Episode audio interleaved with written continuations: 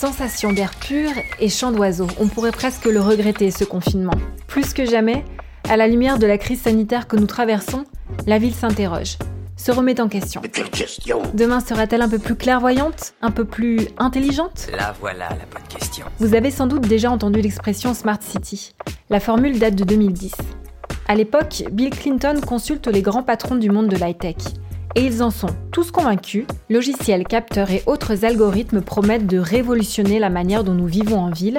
La ville intelligente va transformer la vie urbaine. Cette petite histoire, c'est Carlos Moreno, le spécialiste de la ville intelligente, qui nous la raconte. Il est professeur et directeur scientifique de la chaire Entrepreneuriat, Territoire et Innovation de l'IAE de Paris, Université Paris Panthéon-Sorbonne.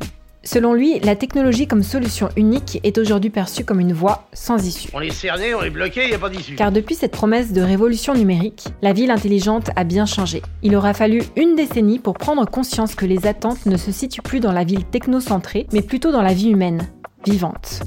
Autrement dit, l'intelligence n'est plus artificielle. Elle est portée par celles et ceux qui habitent la ville.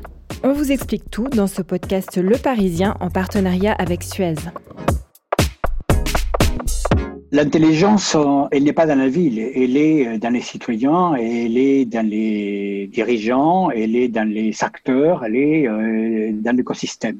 Et l'intelligence, la meilleure définition qu'on peut donner, c'est la capacité à nous adapter à des environnements qui sont extrêmement changeants. L'intelligence euh, urbaine est surtout euh, la capacité à comprendre les menaces qui pèsent sur nos vies et les, surtout de comprendre les grands enjeux qui se posent devant nous.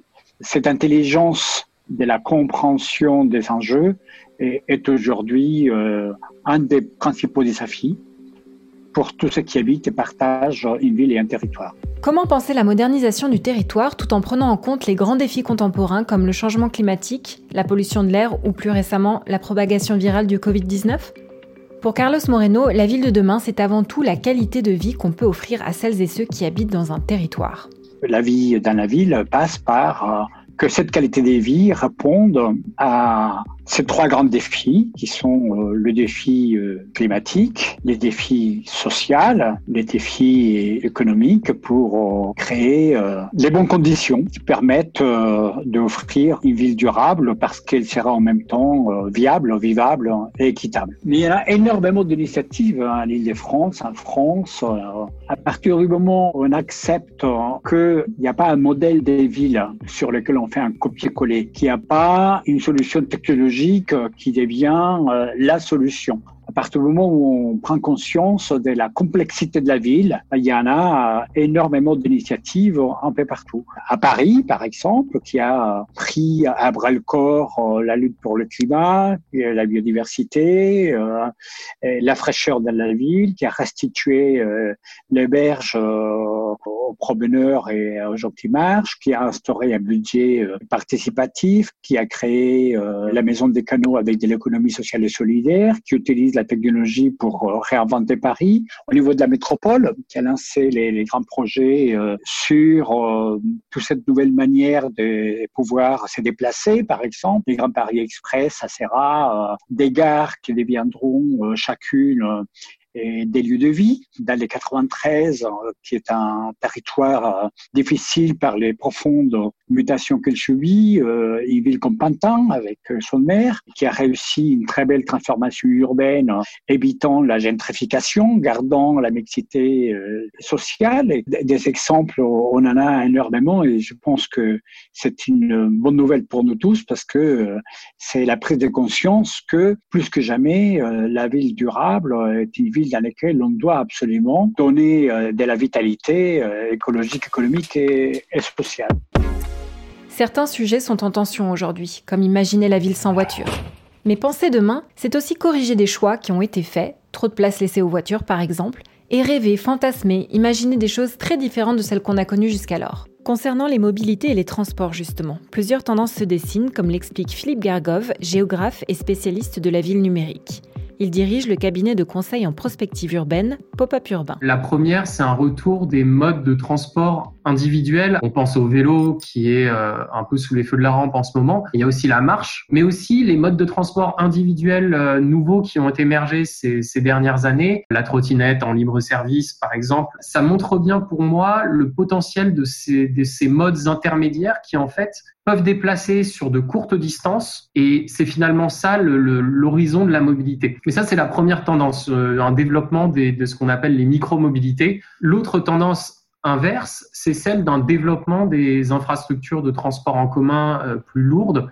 Si les villes continuent à s'étaler et à grandir, ça posera forcément des questions en termes de bus à haut niveau de service, de, métro, euh, de métro rapide, de Grand Paris Express. Euh. Et on se rend compte que ça, c'est des infrastructures qui sont très lourdes, très coûteuses, qui mettent du temps à se mettre en place, qui ont été le choix privilégié pendant le XXe siècle et qui sont pas forcément adaptées, à mon avis, à ce que pourrait être une ville vivable à court et moyen terme. Là-dedans, le nœud du problème, c'est évidemment les changements de mentalité et les changements de comportement des usagers. Et là-dessus, il y a beaucoup d'inconnus. Le Covid-19, il rajoute une couche d'inconnus, puisque par exemple, les transports en commun qui avaient un peu le vent en poupe ces dernières années euh, bah, vont beaucoup être remis en question. Il y a un vrai risque de retour de l'automobile individuelle euh, dans ces circonstances. Bref, on avait des tendances qui étaient relativement euh, évidentes quand il y a encore quelques mois, tout est remis un peu en question. Sur le site du cabinet de Philippe Gargov, on trouve notamment des petites pastilles vidéo. Et pendant le confinement, l'une d'elles expliquait le concept de résilience. Ça amène à considérer la ville comme un, organisme vivant, entre guillemets, et l'objectif va être de renforcer les défenses immunitaires, c'est-à-dire la capacité de la ville à absorber un choc, comme le serait un virus, et à se prémunir avec des anticorps de chocs à venir. Les habitudes traditionnellement, c'était de se prémunir de tout choc. Euh, c'est le, le fait de mettre une digue pour empêcher des inondations. Sauf que ce dont on se rend compte, c'est que quand on met des digues, bah, au final, ça fait juste que l'eau va être beaucoup plus forte et que le choc qui va réussir à franchir les digues sera beaucoup, beaucoup plus fort que si on avait appris à vivre avec des inondations. L'autre point qui est très intéressant avec la résilience, c'est qu'elle va s'adapter à chaque contexte. Chaque organisme a des défenses immunitaires différentes. Du coup, la résilience se décline avec d'énormes variantes selon qu'on soit justement à Jakarta, ou à Paris, euh, on va pas du tout avoir les mêmes enjeux et du coup pas du tout les mêmes réponses. Mais le dénominateur commun, c'est quand même de faire en sorte que toutes les facettes de la ville soient en mesure d'absorber les chocs qui la concernent.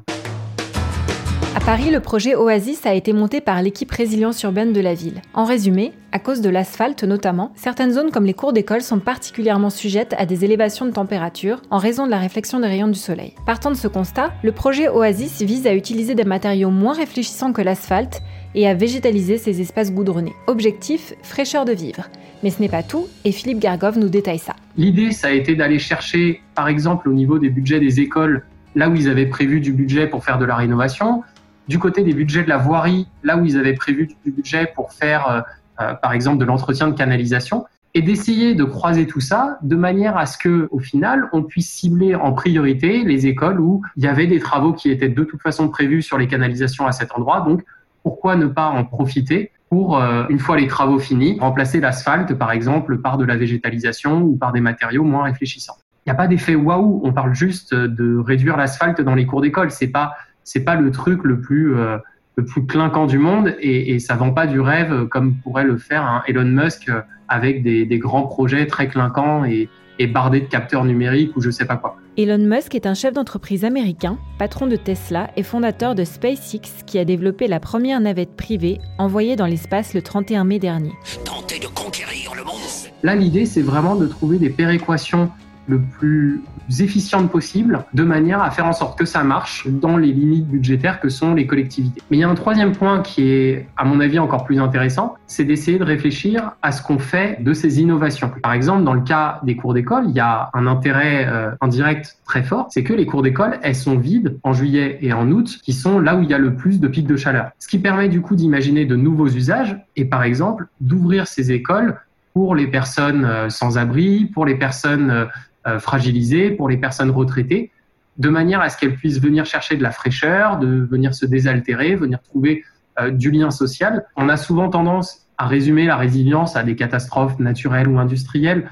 Mais en fait, la résilience, ça déborde largement de ça et ça implique aussi de réfléchir à des enjeux sociaux et notamment d'accompagnement des publics les plus fragiles. Et je trouve que le projet Oasis, il résume bien cette idée. Et si je résume justement, il s'agit de répondre aux enjeux, climatiques notamment, de la manière la plus astucieuse possible, tout en essayant d'en faire profiter le plus grand nombre. L'intelligence urbaine et citoyenne doit absolument passer par la compréhension du défi climatique qui pèse sur nos vies, dixit Carlos Moreno c'est que nous vivons actuellement avec le Covid-19, ce n'est rien par rapport à ce qui représenterait la vie euh, dans les villes si nous ne sommes pas capables de venir à, à bout de la menace climatique. Nous savons que la trajectoire de 1,5 euh, degré de la COP21 n'est pas tenue aujourd'hui, que nous allons vers un scénario entre 3 et 5 degrés et nous allons voir un bouleversement majeur dans l'ensemble de l'écosystème urbain par rapport aux canicules. Donc l'horizon de neutralité carbone euh, en 2050, il est incontournable puisqu'il y va de la survie de notre civilisation à la fin de ce siècle et surtout de notre manière de vivre, de produire, de consommer, de travailler, de, nous déplacer. Donc euh, la ville bas carbone aujourd'hui,